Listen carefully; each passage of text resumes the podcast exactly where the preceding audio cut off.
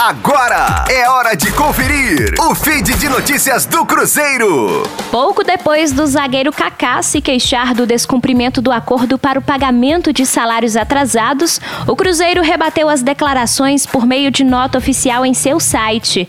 A Raposa informou que repassou ao atleta R$ 205.993 em 17 de fevereiro, referentes a remunerações pendentes, e R$ 385.630 reais em 23 de março, correspondentes a uma fatia da venda dos direitos econômicos ao Tokushima Vortis do Japão.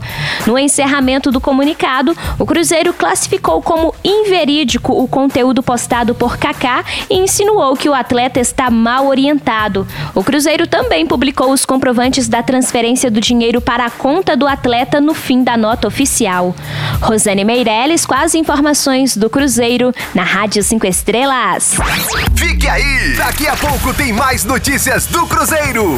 Aqui, Rádio 5 Estrelas.